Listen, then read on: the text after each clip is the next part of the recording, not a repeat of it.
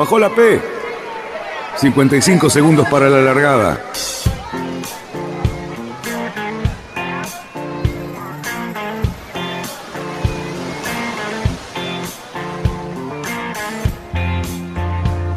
Así comienza Radionautas.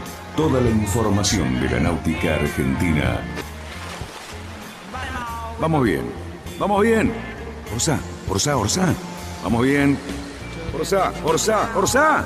5, 4, 3, 2, 1.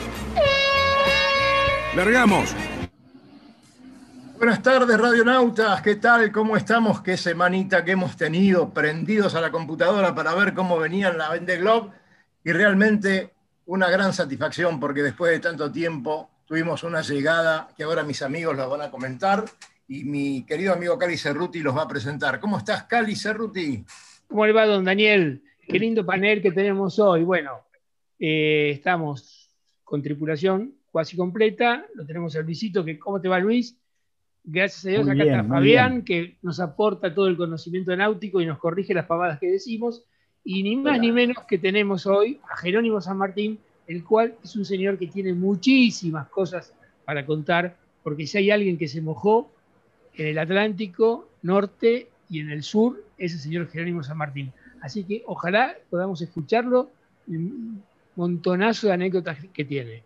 Bueno, eh, efectivamente, no salimos de la computadora para ver este final de bandera verde de esta regata alrededor del mundo que nos deparó hasta el último momento novedades y bueno, nos entretuvo muchísimo. Y bueno, para mí es un podio, mi opinión, para que la conversemos entre todos, es un podio merecido. Me parece que se lo llevó una de las personas que más mérito había hecho. El segundo, bueno, mm, anduvo bien, pero no tanto. Y tenemos a nuestro querido Jean Lecam, que es como una especie de leyenda que nos gusta leerlo y escucharlo porque es como el rockero malo de todas las películas es un personaje muy atractivo.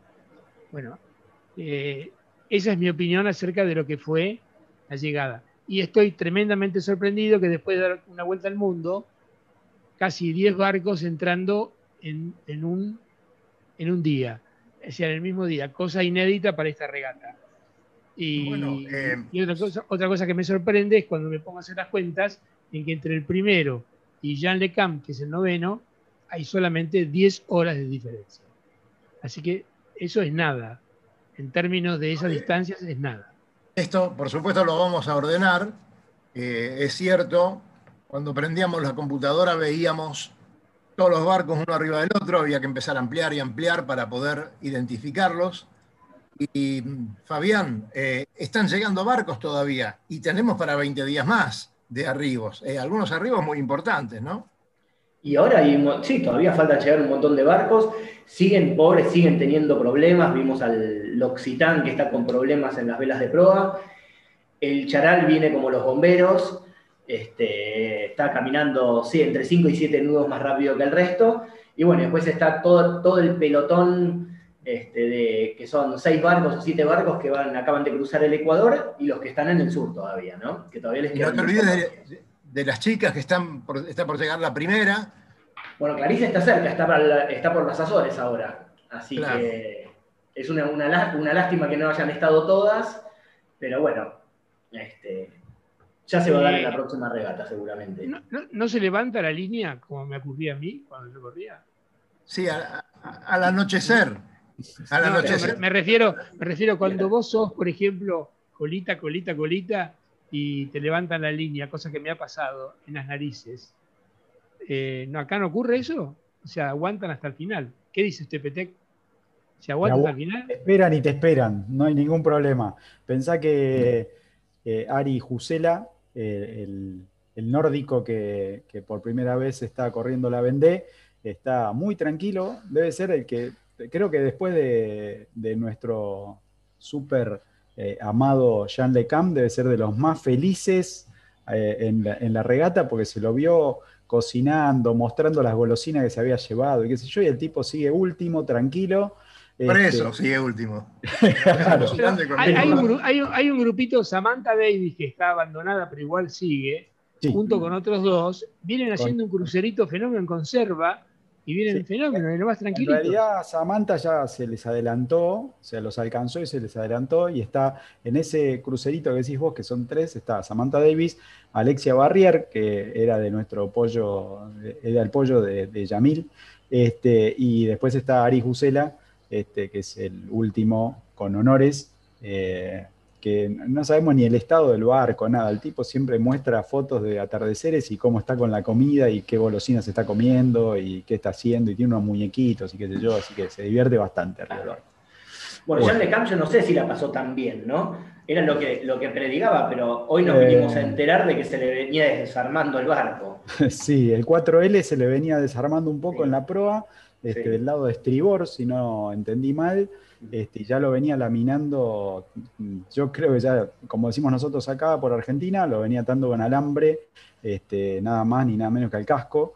Eh, pero bueno, eh, en algunos momentos lo habíamos seguido puntualmente con Fabián a ver qué estaba haciendo, porque nos llamaba la atención la baja de velocidad en algunos tramos, y bueno, probablemente el muchacho estaba haciendo reparaciones ayer eh, a la noche hizo, en la ronda de prensa, dijo que incluso había cortado pedazos de sus tanques de lastre para usar de material para, reparar la parte que se le estaba deslaminando. Este, así que bueno, también eso perjudicó la performance del, barco, eh, porque eh, más allá de, en nuestro primer especial con Fabián, habíamos dicho eh, que el sistema de lastre interno no lo usaban más, eh, resultó que sí, que lo usaban. yo, creí yo, creí, yo te digo, hice cometido el mismo error porque yo pensé que el lastre de agua interno había quedado totalmente en desuso cuando tenías el canting kill. La verdad eh, que no. no. el otro día también dijo que lo había usado y lo había tenido que usar manual porque el llenado por, por gravedad, porque no tenía unas bombas que no le estaban funcionando, qué sé yo, así que también ella está con el tema de los lastres eh, con, agua. Eh, así que bueno. Hay un, libro de hay un libro de Vito Dumas, El crucero de lo imprevisto, y, acá han pasado muchas cosas, ¿no? sí. Sí. Como para ponerle ese título. Señores, este, antes de hacer un repaso por los 80 días de esta regata, así semanalmente, eh, eh, eh, disculpe, señor gerente general, una, una preguntita. No se le interrumpe, señor gerente general. Escuchen, es, un homenaje a Julio Verne esta regata. Sí, seguro. seguro. Bueno, pero yo antes de comenzar con quería preguntarle a nuestro amigo Jerónimo, hombre que, como vos dijiste, Cario, al principio, se ha recorrido el Atlántico de norte a sur y no creo que nadie más lo haya podido hacer como él en un barco de esas características. Pero en principio le quería preguntar, Jerónimo, este, danos un pantallazo de cómo viste vos este, esta gesta, ¿no? De 80 días en el agua en solitario con esos barcos. Tenemos un delay, pero ya lo vamos a escuchar. Este, bueno, pero vale la pena vale la pena, vale la pena aclarar que sería el renacimiento de Julio Verne con los 80 días, porque en la edición anterior del 2016-2017, el Leclerc, eh, el, que fue el ganador, lo hizo en 74 días y no recuerdo la cantidad de horas. O sea, en esta edición fueron seis días, eh, pusieron seis días más para cubrir las 2000 las 24.300 millas que, tiene esta regata de recorrido. Eh, bueno, ¿cómo lo veo? Para mí eh, es el Everest de la regata, no solo para mí, me parece que el título que la, que la difunde en todo el mundo, que es el Everest de la regata, es eh, acertadísimo, donde se ponen a prueba y se, y se ejecutan absolutamente todas las condiciones que debe tener un navegante y un barco. Eh, las exigencias, todas las exigencias y las exigencias máximas. Este, bueno, vemos, si bien, si bien los seis días de más que pusieron los primeros en la vuelta, también este, nos muestra que el hecho de haber llegado en el primer día, bueno, recuerdo la cantidad, creo que ustedes lo mencionaron hace un momento, la cantidad de barcos que llegaron después de 24.300 millas, que lleguen, no sé, tres barcos, llegaron ocho, no sé cuántos, en menos de 24 horas, este, da muestra de la evolución este, bueno, de los barcos, de la tecnología, de los diseños y de la capacidad, y de, la capacidad de los skippers. Eh, resumiendo, para mí una maravilla. Bien, bien, la verdad que este, ya vamos a hablar un poco de, lo tuyo también, navegante solitario, con unas experiencias formidables y con un final eh, creo que maravilloso, muy sentido, como fue, y lo va a contar eh, eh, el obsequio que trajo desde el Polo Norte, desde los chicos de ahí, hacia los chicos de Ushuaia, pero ya lo vamos a hablar. Eh, ahora vamos un poquito, muchachos, con la cronología de la Vendée, esta Vendée 2020 que nos ha apasionado. Eh, ¿Recuerdan cómo, estábamos todos ¿no? ese día prendidos para ver la largada? Y, bueno, vimos ahí un individuo que, que largó un ratito antes. ¿Qué pasó ahí? ¿Cuál es la conclusión de eso? ¿Cómo vas a largar antes? ¿Estás loco con 80 días que tenés por delante? ¿Qué pasó? ¿Fue publicidad? No sé, pero ahora se debe querer matar. Porque lo hubiera ganado. Mira vos. pero, pero bueno, andás a ver, no sé. Muchos decían el tema de la publicidad, ¿no? Me lo empujaron durante cinco minutos. Impericia no creo que haya sido, ¿no? No, yo no, no, no creo. No creo que impericia. A ver, la verdad es muy. Yo creo que llega un momento donde vos tenés el barco ya puesto para alargar y sobre todo ese tipo de barcos, en esa regata que ya hay un, ya hay un momento donde ya largaste, ya está. Ya encima él estaba pegado a la boya, o sea, no era que tenía como para ver, quizás se tendría que haber pasado, haber vuelto y haber trasluchado, pero creo que no es una maniobra tan simple y tan rápida como para, para hacer ahí en el medio de la largada. Bueno, fíjense cómo, cómo empezó esto, ¿no? Luis, ¿qué quería decir? No, que, Luis Barton después eh, tuvo que, parar en el, sur, o sea que ahí también tuvo una demora. Si, hubiera, si sumamos todas las, demoras que tuvo el pobre muchacho, eh, sí, ganaba con los ojos cerrados, pero bueno, entre las siete horas del principio y después arreglar eh, subir al palo para arreglar ahí en el coso. Pero bueno, ya va a llegar a esa semana. Vamos. Bien, le vamos a dar una oportunidad dentro de unos años a este muchacho, pero resulta que el primer día el primer día nosotros teníamos a Yannick Bestaven en el puesto entre 12 y 14, ¿cierto? Y el primero en agarrar la punta más o menos firme eh, fue Damián Seguín. Eh, eso fue más o menos lo que pasó en las primeras 24 horas de regata, tal vez un poquito más. Y el 15, este, ya se ve como en la pantalla como la flor se iba ampliando, ¿no? y, se generaba una vista maravillosa. Y ahí, ese día, a Vestabel lo teníamos en el puesto número 9. Y el que iba punteando, y punteó por unos cuantos días, era el señor Alex Thompson. ¿Se acuerdan? Eh, gran candidato, ¿no? Después eh, ya vamos a comentar algún problema que tuvo. Eso es eh, una, una, acotación. Hay que acordarse que Alex Thompson en, en, los primeros, en los primeros dos, tres días estaba entreverado con todo el grueso de la flota. O sea, no, y, no se lo veía rápido para nada. Era un barco que muchos habíamos hecho el comentario de cómo se veía navegando el barco en la largada, qué diferencia tenía con el Corum, que lo enfocaba mucho, que parecía como que era un barco muy rápido. Y después de esos primeros movimientos, eh, el Corum empezó a quedarse con la flota y se empezaron a, a separar algunos barcos en donde ya el charal empezaba a mostrarse un poco, ¿no? Claro, claro. Bien, este, dos semanas más tarde de, la largada, lo teníamos todavía Alex Thompson como en primer lugar y a nuestro amigo Bestaven estaba en el séptimo puesto. Eh, ya estaba Tom, eh, Tomás Royan, que, venía trabajando firme.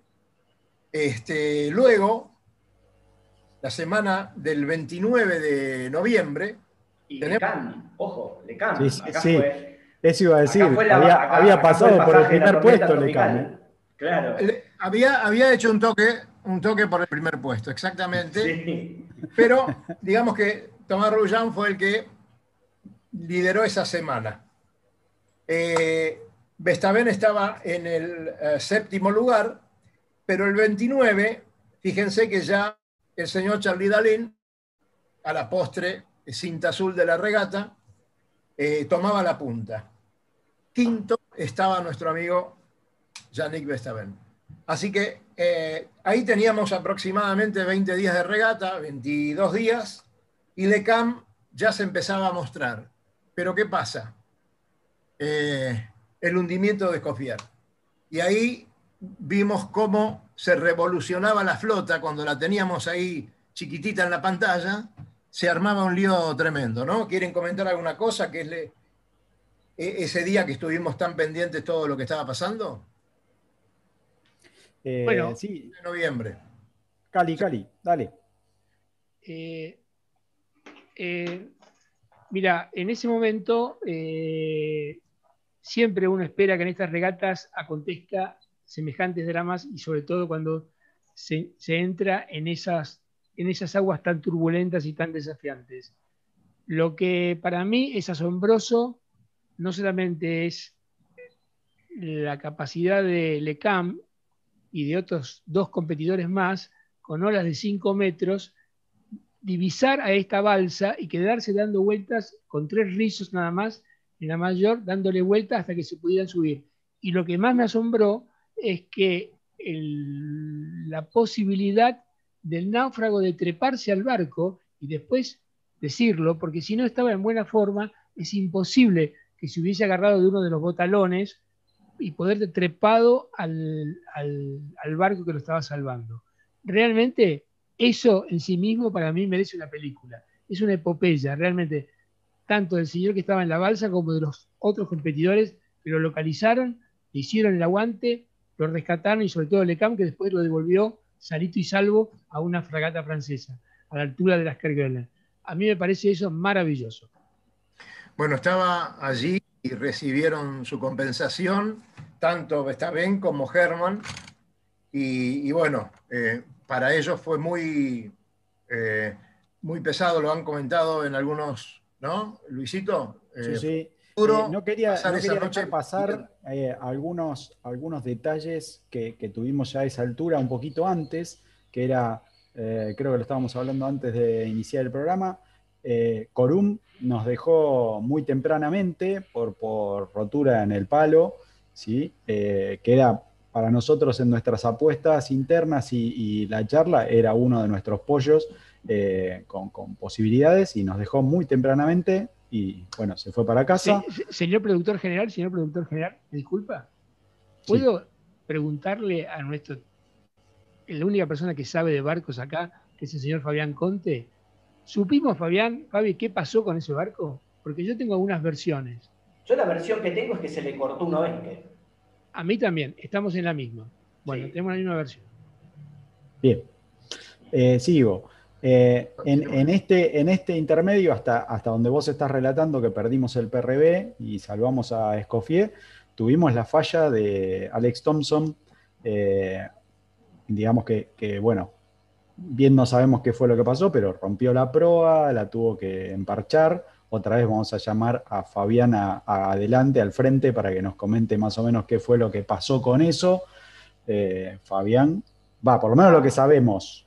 No, lo, que lo que sabemos es que, y, es lo que él mostró, es que se le rompieron los, barcos estos, por lo menos el barco de él, tiene un mamparo longitudinal que va desde el mamparo de colisión hacia popa, que llega hasta, hasta el mamparo del mástil y ahí se veía toda la primera mitad del mamparo, que es, a ver, no es un mamparo completo, sino que tiene, tiene agujeros grandes, y esos agujeros tienen todos hechos unos cappings, que son las, las alas del refuerzo, y bueno, se ve que por los golpes y por todos los esfuerzos que sufrió la prueba, se cortaron, se, se quebró el mamparo en su base hasta los cappings, y después esa fisura fue caminando para atrás y fue rompiendo diferentes partes de esa estructura. Lo cual te deja la prueba libre. Sí, claro. Bueno, así que tuvo que parar, no le quedó otra que irse como para el este, creo que fue, eh, al lugar de menos viento, parar el barco y estuvo dos días reparando y ahí perdió el contacto con la punta. Exacto. Eh, y, Bien. y digamos, ahí tuvimos, después lo, volvimos a tener en velocidad, o sea, otra vez prendido en la regata. Eh, pero ya ahí lo teníamos a Link Out al frente y a Dalín pisándole con el apibia los talones y nada. Exactamente. Seguimos. Y, Barton yendo al sur. Claro. Sí. Barton corriendo para el sur. Total. Fíjense que todavía estábamos en el Atlántico. ¿eh? La mayoría de la flota estaba en el Atlántico. Y este, bueno, se alejan, como decías, Dalín, Royan, Burton, que este, no habían estado en el salvataje. Y bueno, también se está retirando y abandonando Samantha Davis. Lamentablemente, nosotros eh, estábamos pensando ahí, todavía eh, no habían pasado los 20 o 25 días de regata, eh, prácticamente toda la acción en el Atlántico y ya teníamos varios barcos con muchos problemas y algunos abandonos. por esa época ya estábamos pensando que no iba a llegar ni la mitad de la flota. Si recuerdan, en un programa hablamos, hablamos de eso. Sí, sobre todo Cali, que era el que predecía. Sí, el, el, brujo del programa, claro. que da el pronóstico. Quizás todo al revés también. No, no, yo no le mitad. Yo, yo, pero yo le pegué en la cantidad, en la cantidad de averiados. El brujo mala onda era. Sí, soy Sebastián, el, Mufa. Sebastián Simon fue otro que también tuvo que dejar la regata eh, justamente cuando estaban pasando ahí por Sudáfrica y enganchando al Índico, ¿no? Bueno, 6 del 12, eh, Lecam eh, ya estaba mostrando los dientes, iba acompañado ahí un temita, después si quieren lo desarrollamos, pero iba acompañado. tercero estaba Vestaven y lo teníamos como en el primer puesto a Charlie Dalin, que creo yo que fue la persona que más tiempo eh, tuvo la punta eh, en sus manos. El 20 del 12 ya estaba Vestaven en el primer puesto. Ahí toma el primer puesto Vestaven y empezaba a mostrarse, ya sabíamos que había que tenerlo claro y además tenía un tiempito, un tiempito extra por el tema de... Por, qué toma la punta Vestaven? Digamos, si Darina hasta ese momento tenía bastante ventaja. Eh, ahí tuvimos bastante conversación fuera de programa. Eh, lo oficial del team de Apivia fue que una, una escotilla de proa, mientras dormía este, Dalín, se le abrió ¿sí? por efecto de las olas y le entró agua en la proa, se la llenó. Este, obviamente el barco hizo cualquier cosa, con eso se despertó.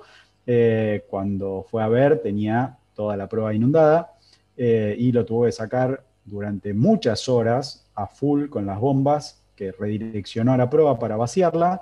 Eh, extraoficialmente, varios, eh, varios conocedores de los IMOCA 60 dijeron que, que una escotilla de esas se abra sola por ola es imposible.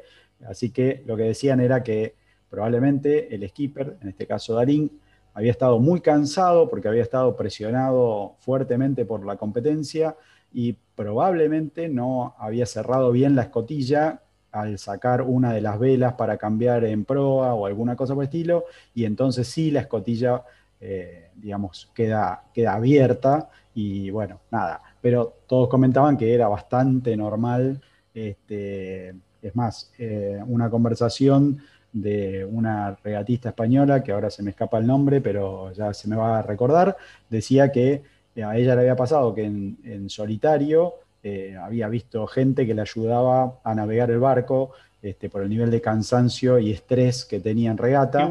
Qué, buena este, pregunta para Jerónimo, ¿no? sí, exactamente. Jerónimo, ¿a vos te, a vos te pareció alguien, algún, algún fantasmita te ayudó en tu recorrido enorme?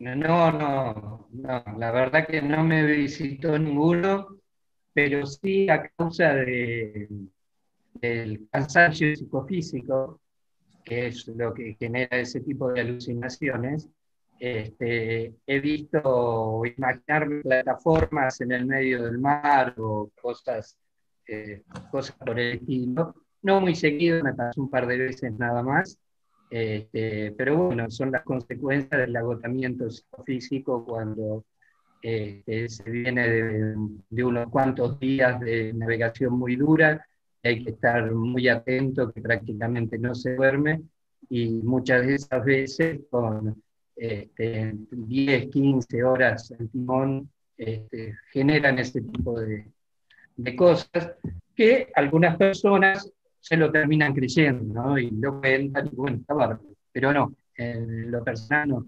Yo quería comentar eh, con respecto a la, al naufragio de Escoffier, que él hace un, un, contacto telefónico el mismo día o al día siguiente con la organización de la regata y data qué fue lo que pasó, o por lo menos que él interpreta, porque todo sucedió en dos o tres minutos, él dice.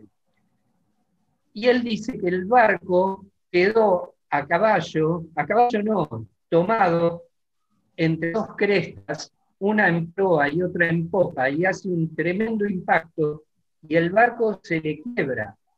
Se le quiebra, sí, ahí, más o menos en la mitad, este, a la altura de ese, de ese mamparo que hacía referencia a algunos de ustedes, y que también coincide eso con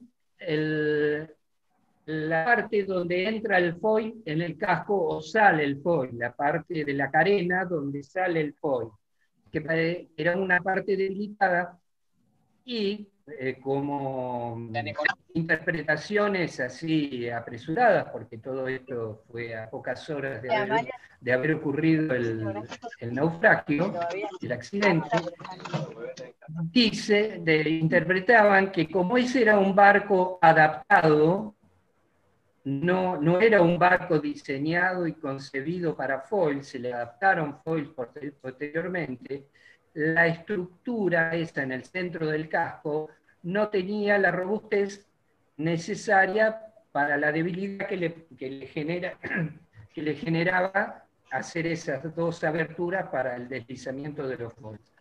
Eso es lo que relató en un primer momento este, con respecto a lo que le pasó. Y que todo sucedió de una manera tremendamente rápida que apenas tuvo tiempo. Muy rápido. Sí, sí. En esos escasos minutos para bueno, la balsa eh, al agua y todo. Interesante lo, este, Estamos recibiendo, lo, sí. lo teníamos recién al Lobo, están navegando todavía, estaban corriendo su regata, no sé cuál, ya nos van a contar. Ahí se ve la tripulación, ahí está seguramente Piedra Galarse y, y el Lobo. Hola, es la regata de hielo esa. Apa, apa, ya es la regata de hielo, me parece. Ya están saliendo. Ahí están saliendo en vivo para. En vivo para Radionautas. El Acá tenemos el balón al lado. El balón. En vivo, en vivo para Radionautas. Comenten cómo, cómo les fue, muchachos, cómo les fue. Live. Live. Guardemos todo. O sea, sale Copa América. Hola Dani, hola Cali, Luis, Fabián. ¿Cómo te va? ¿Cómo andás? ¿Cómo están, muchachos? Vamos, muy bien, muy contentos. Al Malón le fue muy bien, están, están, muy contentos y radiantes al lado. Ah, bueno, bueno. ¿Y ustedes cómo les fue? Nos divertimos enormemente. Mirá bueno. qué bien, qué bien, sí. Eh, me alegro. La pasamos, muy lindo. Tuvimos hoy un par de regatas muy entretenidas, lindo viento, lindo clima. Eh, salió el sol, así que impecable. Acá te voy a pasar el, el dictamen técnico del contraalmirante César no, Recalde. No, no. Una linda regata, 12, 15 nudos. Este, el barco anduvo siempre en la, en la, posición que tenía que andar por su eslora. Defendió muy bien su rating. Las maniobras salieron. Sí, sí, sí. Las maniobras salieron impecables. El barco anduvo bien en velocidad y estuvo bien ubicado en la cancha desde el punto de vista táctico, siempre. Así que estamos muy contentos. Trabajo en equipo impecable. Una crónica perfecta Impresionante. Es, es un lujo. Por Radionautas. Brindar, gracias. Es un lujo brindar con ustedes, que nos den la información, eh, digamos, tan fresca, ¿no? Como se nota que está. Impresionante. Acabamos de llegar en este momento, eh, hace escasos 15, 20 minutos. Y Yamil, ¿cómo, cómo manejó el, el piloto de Copa América hoy? Impecable. El chofer, el chofer ¿cómo anduvo? El chofer. Skipper, el skipper anduvo muy bien. Tuvo una salida picante que supo resolver con mucha maestría, mucha, mucha manija al timón, impecable. Eh, tuvimos un desempeño, como decía César, la verdad muy divertido, muy a la altura. Ahora cuando está con una gestión culinaria, te diría, no te puedo pasar. ahora creo que está al aire. A ver, a ver, a ver ahora. ¿Qué tal? Buenas tardes a todos. Buenas tardes. rico. Eh, Dígame, señor. Qué linda la oportunidad de estar en este lugar con tantos amigos, tanto acá en el barco como en el aire, en el éter. Así que desde la, toda la tripulación del San Antonio, te hacemos llegar a todos los este, amigos de Radio Nauta un abrazo muy grande y decirles que realmente, sobre todo a los amantes de los clásicos, eh, pongan sus clásicos en en son de mar y vengan a correr. Este es un ambiente digno de deportistas, de amigos, de buenos momentos. Así que eh, cualquier asesoramiento que necesiten, acá nos tienen a cualquiera de los tripulantes, a todos los tripulantes del San Antonio, a Piedra Galarse, por supuesto, un, capitán y un anfitrión espectacular. Y bueno, tenemos a Anita Boneo, este, que es el, digamos, la que le pone color y brillo a nuestra tripulación. Y por primera vez tenemos un casi adolescente que ayuda a bajar el promedio, que es acá. Algún día voy a saber el nombre. Mira el fondo ese. Mira el fondo ese. Mira, pará. Ahí está, ahí está. Está el piojo. Mira el, el fondo este, qué bonito. No Alguien tiene que ir a la proa, ¿no? Alguien tiene que ir a la proa. Claro. No, que fue a la prueba fue piedra. a la prueba fuimos con piedra, pero ahora, como decía Lobo, hemos tenido un, casi adolescente que nos baja la edad promedio y que él, te voy a pasar para que te cuente cómo fue la experiencia de él, la experiencia de él en un clásico. Ahí te lo paso al piojo. Que las mujeres no le miren los ojos. Perdón. Que el, el, piojo viene de correr en barcos de última generación, súper modernos, con toda información digital, en todo momento, etcétera y se tropiezo con la cornamenta. bueno, ¿cómo va? Sí, eso es cierto lo que dice Lobo, no sé si escucharon. La verdad que es difícil caminar por estos barcos, pero muy divertido. la verdad que muy entretenido y otra, otro, otro tono y otra, otra tranquilidad a bordo. La verdad que es muy divertido correr estos barcos, así que los que puedan les recomiendo mucho que, lo, que vengan y que corran.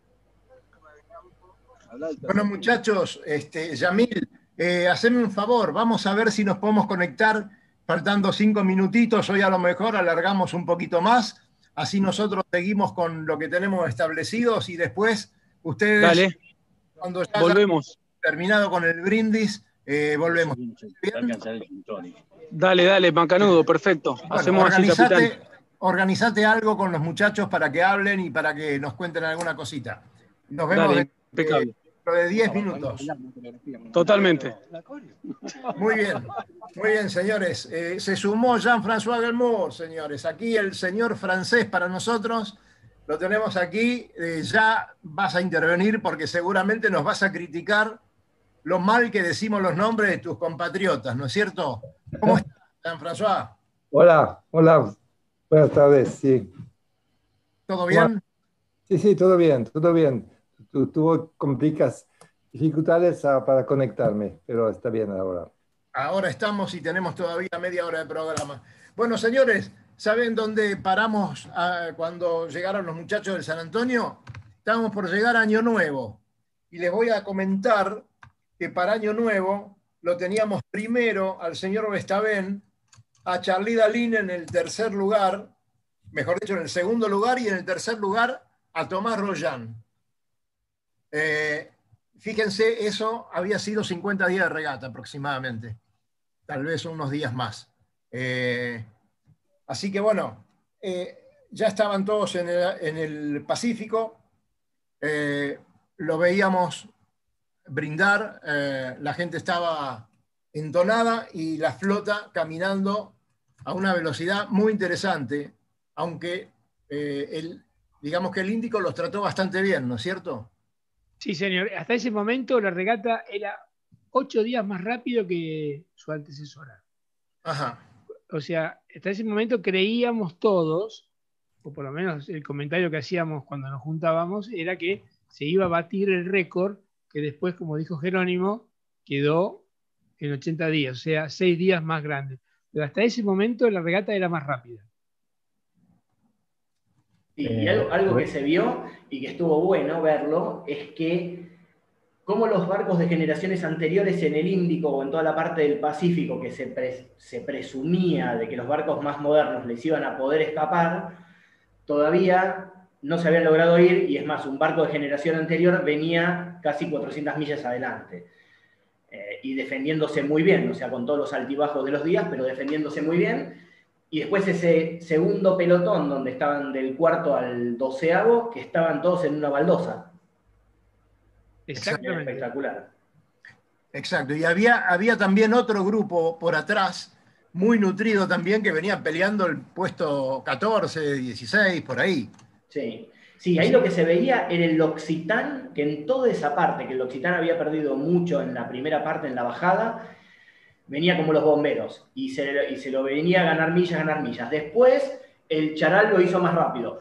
Pero hasta ese momento se lo venía. Y ahí viene el comentario que, es, que nos salteamos. ¿Qué pasó? Ahí venía justamente, no, el Charal. O sea, el Charal no, vuelve. Nos olvidamos del Charal. El Charal Pero... dio 3.000 millas de ventaja. El Claro. Charal empieza la regata con 3.000 millas de ventaja de- sobre el primero, que en ese momento era Alex Thompson. Y hoy creo que el Charal, si no me mirá, me parece que llega a décimo. Sí, está muy cerca. No, décimo no, 11 creo. Yo te- 14, 14. Pero hasta ahora 14. Ahora está 14. Por eso, puede llegar un 13. no, Sí, un 13 nada más. Lo puede porque- pasar a Eh, Romain Natanicio. Sí, sí. Yo no, creo, yo a- creo que a tendríamos que Clarís- esperar. Ah, no, a Clarís no la pasa. Yo creo que a Clarís la pasa. No. Eh, bueno, genial. Es un 800 caballero. Este, No, y le lleva un- 800 es un millas. caballero que no va a dejar, no va a pasar a Clarís. No, le lleva 800 millas, no, le falta. Le falta, Pongamos, mucho. pongamos en claro esto para, para los oyentes que lo que estamos discutiendo en este momento es cómo van a llegar al- algunos barcos y algunos que dieron ventaja al principio por algún problema. Eh, qué bien que les hubiera venido esos- esas millas, ¿no es cierto? Sí, sí. Luego de esto que estábamos conversando en este momento de la regata, para mí aparece el día 10 de enero con una gran decepción que fue ver el abandono de Isabel Hosche. Eh, la primer, o sea, venía en primer lugar, eh, teniendo en cuenta a las damas, y, y venía haciendo una regata excelentísima. Eh, una pena muy grande, y bueno, Luis, ¿sabemos algo? Jean-François, ¿sabes algo de Isabel? ¿A quién le pudo haber pasado? No, no, no. Luisito, Eh, a ver, la, la sabe info seguro. que, que- sí, la, la info que logramos recuperar toda de canal oficial, o sea, no, no- no tenemos otros datos. eh, ella sufrió en primer momento una rotura en la quilla, eh, en la quilla Sí, eh, que la llevó a tener que pasar un perno fijador para dejarla en crujía, la quilla, o sea, no la podía bascular más hacia llevarla a Barlovento, no lo podía hacer. Eh, creemos, o va, e- ella comentaba que podría haber sido el golpe contra alguna cosa, eh, nunca quedó demasiado claro. Lo- la fijó a, a Crujía, a la quilla, con eso siguió, incluso creo, creo que no había perdido ningún puesto este, con esa variante.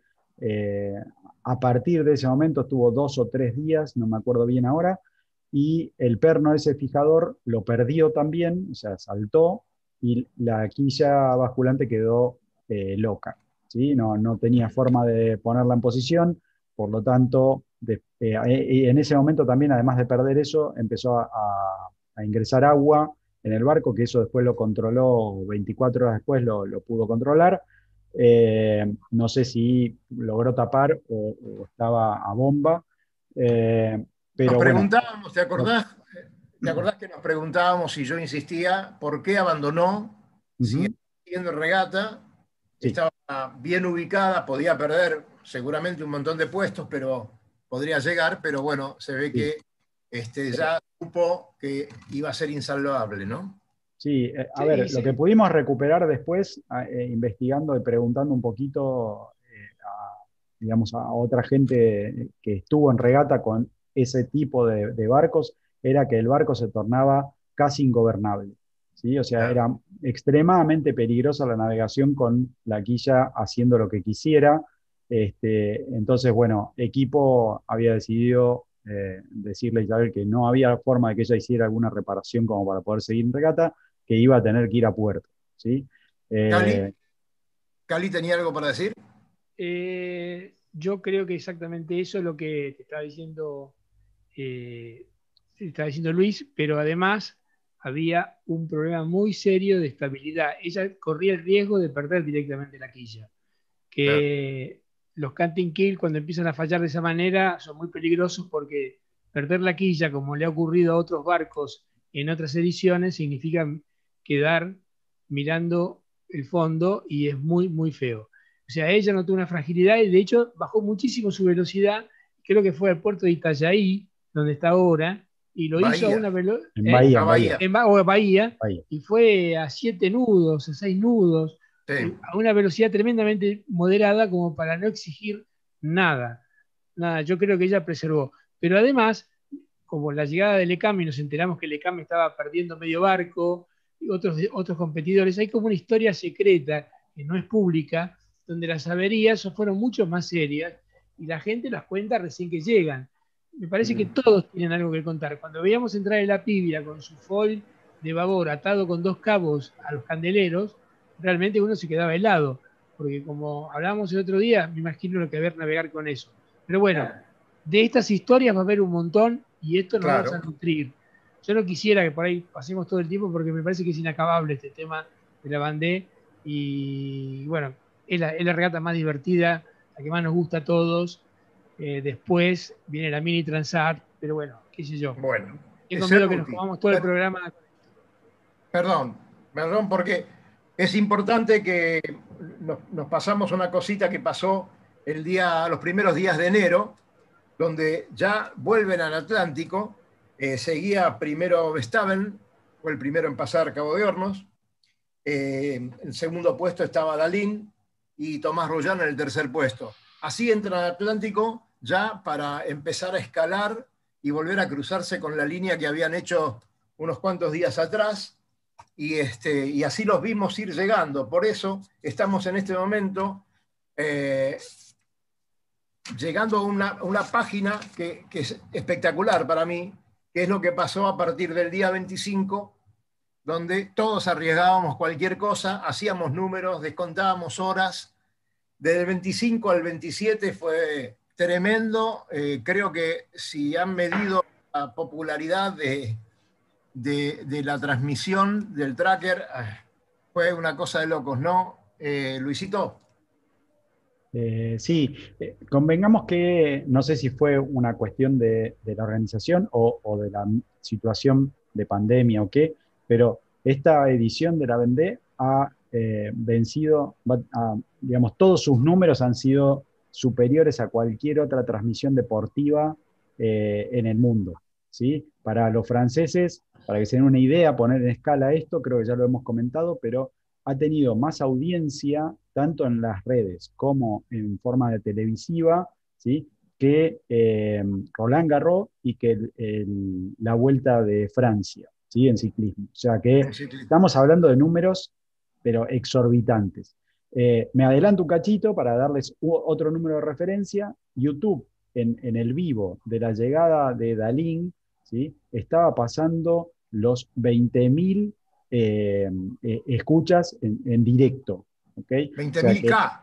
20.000, sí, sí, 20.000 eh, personas están viendo el vivo en el, momento que llegaba Dalín. ¿sí? Eso es, para un evento deportivo de estas características, que es, digamos, che, entra un barco a un puerto, es una locura, la verdad que es una locura.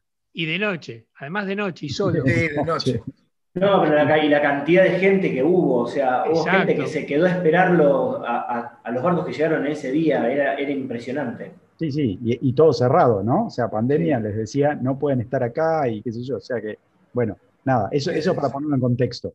Eh, desde ya, desde ya, muchachos, les digo que nos quedan 15 minutos de programa. Eh, al amigo San Martín le vamos a decir que este, vamos a hablar un ratito ahora, pero que te vamos a tener en otro programa más porque queremos penusar todo lo que hiciste. Y antes de pasar a Jerónimo, les quiero dar las posiciones, cómo fueron quedando, porque eh, desde ya en, estos dos días, entre el, 26, entre el 27 y el 28, cambiaron mucho los puestos que, que se habían asignado al principio. Pero bueno, el, primer puesto eh, no se lo pudieron sacar a Vestaben, aunque estuvo en riesgo. Algunos apostaban que lo iba a perder, ¿no es cierto? Este, así que bueno, eh, nuestro queridísimo amigo Jean Lecam quedó cuarto. El podio debería ser de cinco espacios porque no puede no estar Jean Lecam este, fuera del podio. Creo que es el héroe de, toda esta regata y, ese puesto es formidable pese a que, bueno, tuvo muchas horas eh, de recompensa, ¿no? Así que, ¿algún comentario de ustedes, muchachos, sobre estos últimos días? Y la semana que viene tenemos para, un rato más. Así nos vamos a Germán, a Jerónimo. Yo la verdad que estoy esperando la próxima edición. Ahora me voy a sacar las ganas con la Mini Transat y probablemente con la Volvo Ocean, porque realmente me divierte muchísimo que estas tripulaciones y estos barcos afronten el desafío enorme que significa dar la vuelta solamente a vela y a las velocidades que lo hacen, donde ponen al máximo todas sus capacidades marineras. Realmente año tras año me siguen entreteniendo. No puedo evitarlo, me parecen extraordinarios y me parece un ejemplo de cómo un país eh, se entusiasma con este tipo de deporte, que es un poco lo que nosotros quisimos siempre tratar de lograr, la difusión, porque es un deporte muy, muy entretenido, que una vez que uno conoce sus reglas, es muy, muy interesante de, seguir. Y además... Jean-François, eh, vamos a Jean-François. Contanos un poco desde tu punto de vista, desde lo que conoces a alguno de los participantes, este, por cercanía, quién es el que está más cerca de, donde vos habitás en París. Y, bueno, sensaciones, ¿qué novedades tenés? No, eh, no, no conocía bien los diferentes, o conocía bien uh, Jean Le Cam, pero descubrí Louis, Louis Burton, por ejemplo. Y ayer escuché en, en, YouTube la, eh, la conferencia de prensa. Eh, fue muy, muy, uh, muy interesante lo, lo, lo, lo que contó. Y uh, parece estar uh,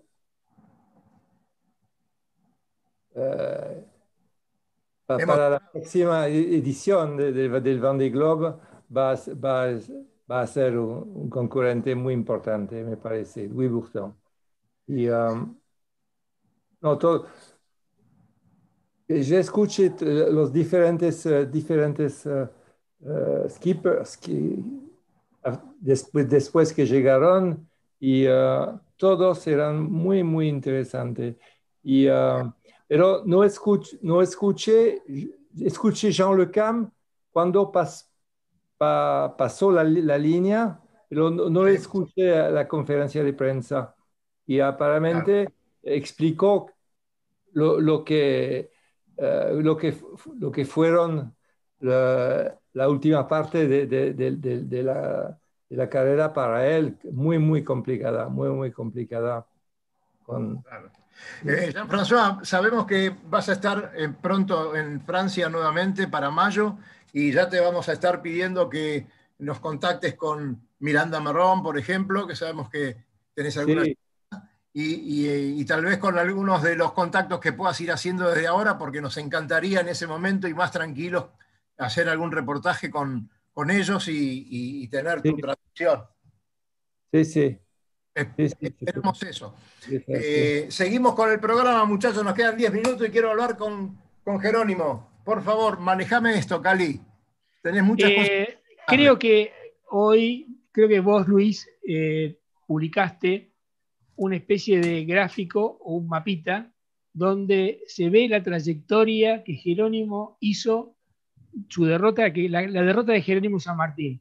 A mí me sigue llenando de asombro dos cosas. Primero, la derrota que hizo, en las condiciones que las hizo, con el barco que la hizo, y lo que más me molesta es que la mayor, mucha gente no sabe la hazaña que Jerónimo San Martín hizo, porque es realmente una hazaña. Una persona que navegó lo que navegó Jerónimo merecería ser conocido por absolutamente todas las personas que navegamos.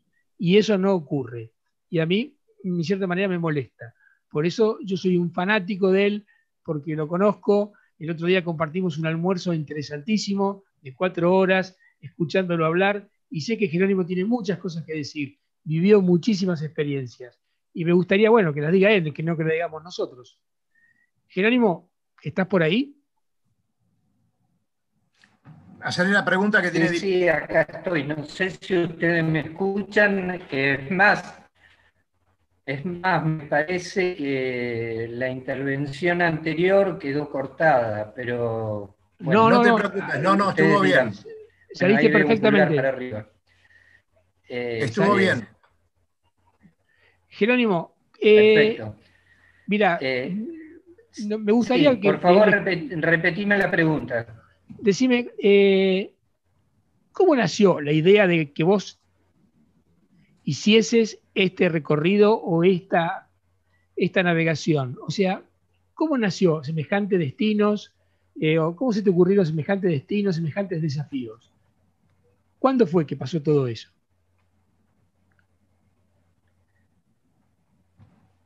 Bueno, todo esto pasó durante la década del 90. Yo zarpé en febrero del 91 y volví a fines de septiembre del 2000.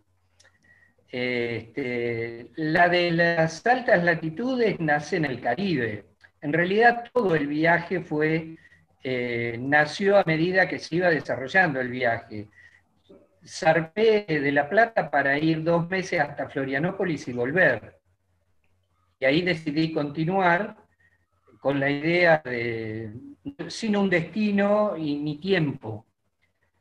Y ya en el Caribe, un poco desilusionado de lo que encontraba y, haciendo caso a, una, a unas inquietudes que tenía, que era conocer un pájaro que es típico del, del Ártico, y poder constatar si era real esas imágenes, esos cuadros tipo naif de pueblos, pueblos nórdicos era real, es cuando nace la idea de, eh, ahí sí ya había un proyecto, nació el proyecto de llegar al casquete polar ártico.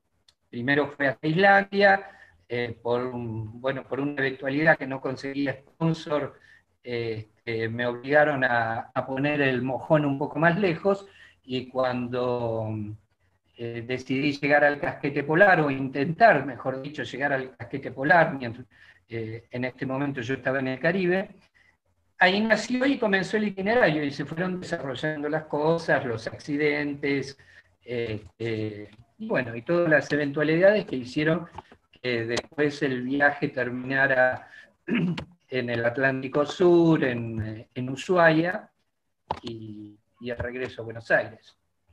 Pero eh, vos en todo el recorrido, más allá de todas las peripecias navales, lo que es muy rico y muy interesante de contar también es la cantidad de interacción que tuviste con un montón de comunidades de distintas islas, de distintas ciudades, de distintos pueblos, que son increíbles. Vos contaste muchas veces en tus escritos o en tus pequeñas conferencias un montón de esas cosas contame, por ejemplo, alguna de esas, si es tu vivencia en el norte, en la parte de Noruega, en la cual vos decís que es precioso navegar por todos esos lugares. ¿Cómo son esos lugares que a nosotros nos, parecen tan lejanos?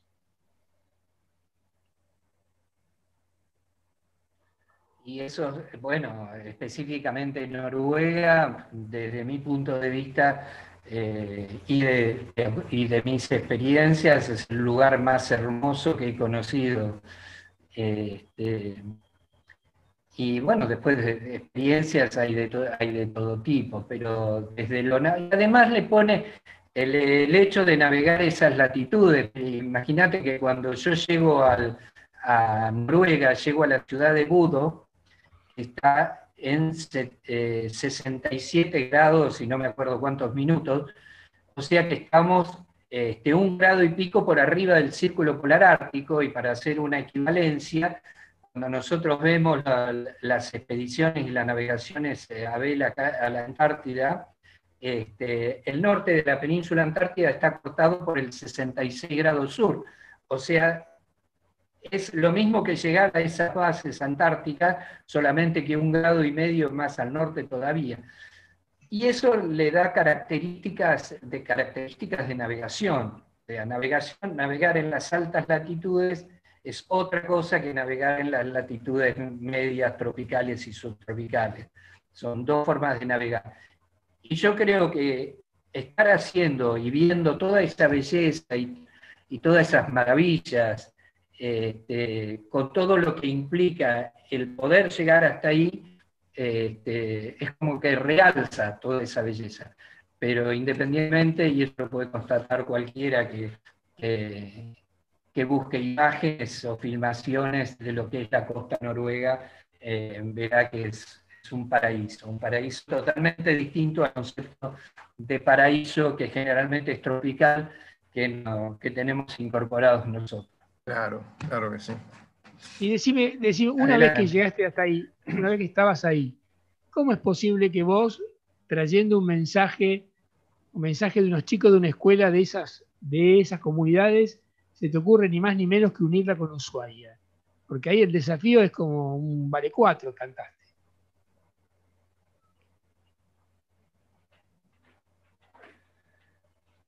Eh, bueno, no, eso ocurrió más arriba, eso no ocurrió en Noruega, eso ocurrió en una isla que se llama Spitsbergen, que tiene un, pueblito de 2.000 habitantes, que es el, que es el pueblo más, este, más boreal del planeta.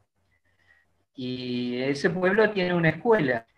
Entonces, eh, yo estaba pensando el significado del viaje y todas las potencialidades que se podía extraer del viaje y del logro de, ser el barco más chico en el mundo, de haber llegado hasta ahí. ¿Qué otra cosa que trascienda lo personal y lo náutico se le podía extraer a esta experiencia? Y se me ocurrió de proponerle a los chicos de esa escuela que hicieran dibujos y escribieran mensajes, que el barco más chico que uniera los dos extremos se lo iba a llevar a lo largo de todo el Océano Atlántico a los chicos de la ciudad más sur del planeta, Ushuaia. La propuesta fue aceptada y el compromiso de mi parte estaba dado, así que forzadamente cuando ya 10 años de andar navegando, de haberme sacado todos los gustos y experiencias que se puede tener navegando, este, ya me daba más para volver y descansar un poco, tuve el compromiso de tener que seguir para Ushuaia y bueno, cumplir y entregar los dibujos y, hacer que los chicos de estas dos comunidades extremas del planeta eh, confraternicen. Así fue la idea. Eh, Jerónimo, yo quería, eh, antes de terminar el programa, vamos a extendernos cinco minutos más y Luisito no se enoja, pero quería preguntarte un poco por, por el barco, por la India. ¿Dónde está ¿Está navegable? ¿Vas a volver a navegar en él? Contanos.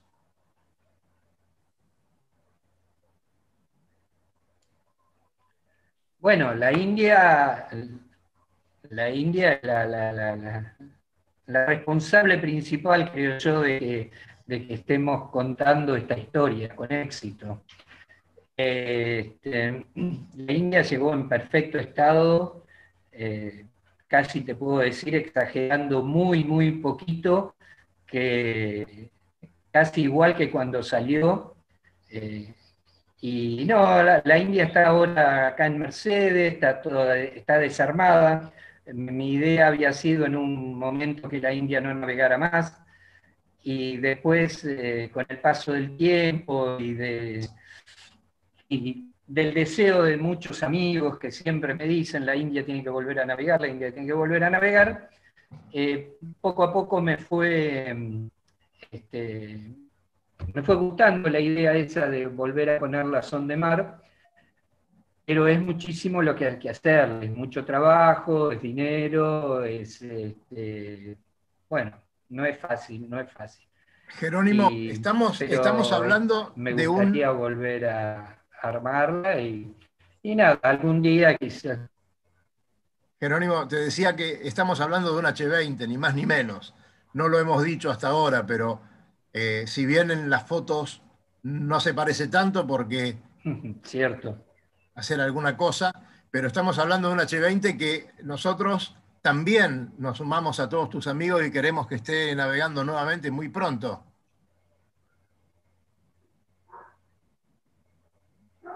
Escuchamos.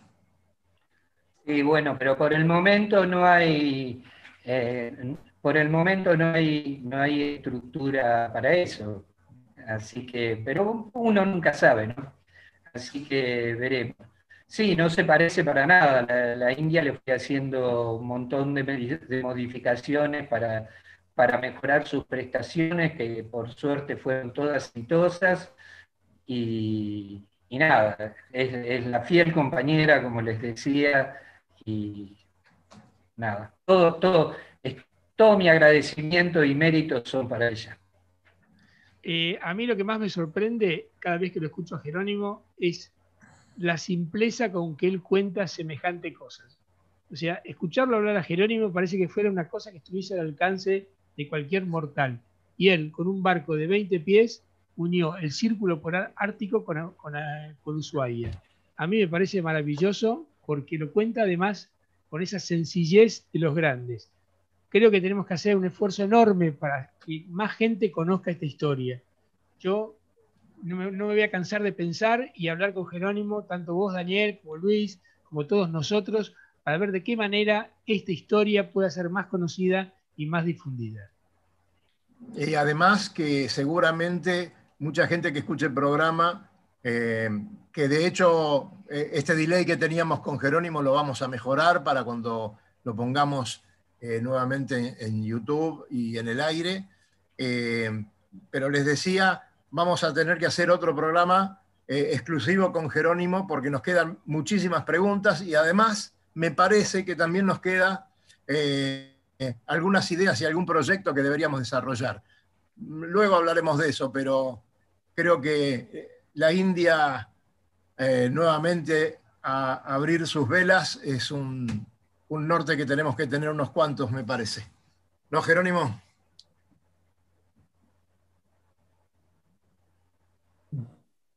Bueno, no sé, no sé qué decir, pero este, bueno, no sé, veremos, veremos. Eh, la voluntad está, vamos a ver si los planetas se alinean y... Exacto, eso es lo que tiene que pasar. Se puede hacer algo. Los planetas son livianitos, los podemos mover fáciles. Bueno, señores. También, también que. Adelante, adelante, de Germán. También. Jerónimo. Jerónimo. Eh, no, no, eh, no, no, nada. Quería volver al tema de los logros de, los logros de la India y que la India eh, logró tres, tres récords. Fue cruzar el, cruzar el Ártico desde Terranova al norte de Noruega, este, haber llegado al casquete polar y del casquete polar a Ushuaia. Son tres cosas, eh, tres singladuras que nunca habían sido hechas por barcos tan pequeños y, y que aún nada, es, es ese, ese, digamos, el mérito del, barco, de un barco nuestro y de una experiencia que, yo creo debería capitalizar el país, ¿no? porque todo fue generado acá. Y tenemos por eso, por eso mismo, por eso mismo creo que nos tenemos que por lo menos convocar eh, e imaginar alguna cosa con, eh, con gente que este, deba responder a todo, a todo esto, con gente que quiera responder. Y bueno, vamos a ver si los podemos ubicar y podemos hacer alguna cosa interesante, siempre y cuando con la anuencia de, Jerónimo. Y, bueno, nosotros ya como somos almas inquietas nos vamos a empezar a mover y después vamos a preguntar. Eh, señores, nos tenemos que ir. Eh, Jero, nos queda este, la, eh, la próxima entrevista porque nos faltan muchas cosas. Eh, Luisito me dice que no. Eh, a Jean-François le digo, mejor que te quedas este fin de semana en casa porque vas a tener mucho viento, eh, inclusive dentro del Delta. Fabián, te agradezco mucho. Terminen ustedes el programa que estuvo excelente. no, no, pero atenti que lo del viento, hay una alerta por su estada muy fuerte. Para los que saben, hay la entrada de un centro de baja y de alta al mismo tiempo el Río de la Plata. Así que probablemente tengamos muchísimo viento y hay que tomarlo en serio. ¿Mm? Así es. Gracias. Bueno. Eh, aprovecho antes de que empecemos con la tanda final. Eh, hemos recibido saludos desde Australia, señores, desde Australia. Y prefiero que lo amplíe Cali. Bueno, a mí me llega un saludo de Lalo, ¿no? que ni más ni menos que mi hijo que está en Australia, que me pone ah, muy contento. Mira vos, nos está escuchando, cosa que me pone muy contento también. Así que, Lalo, un abrazo grandísimo para vos de todos Radionautas. Así que imagínate, bueno. Fabián, antes que se ponga a llorar el papá, eh, tu despedida hasta el próximo viernes. El próximo viernes, y bueno, la verdad tenemos tema, me parece que lo de Jerónimo es espectacular, me gustaría sentarme a escucharlo, no sé, una semana seguida. Este, pero bueno, lo iremos escuchando en los programas, así que buenísimo, con todo esto de la Vendée, Jerónimo y todo lo que viene, va a estar muy bueno, va a ser un año muy interesante. Muy bien, muchachos, gracias Jerónimo. Sabemos que tenemos un delay importante, pero te, mandamos un gran abrazo y nos estamos comunicando. Eh, Luchito, todo tuyo. Gracias, gente. Abrazo para todos ustedes. Gracias, Jerónimo. Muchas gracias. Recorra islas y playas disfrutando del mar y la naturaleza. Sumérjase en aguas cristalinas y vea con sus propios ojos la danza de los delfines. La danza de los delfines. Tiempo libre, caminatas, noches mágicas y mucha diversión. Con el aval y la experiencia de Lobo Janelli, la persona que más sabe de charter náuticos. La empresa que le propone navegar por todo el mundo en las mejores embarcaciones y con todo resuelto. Por mail a loboyanelli.chartersnáuticos.com Por teléfono al 4742 7222.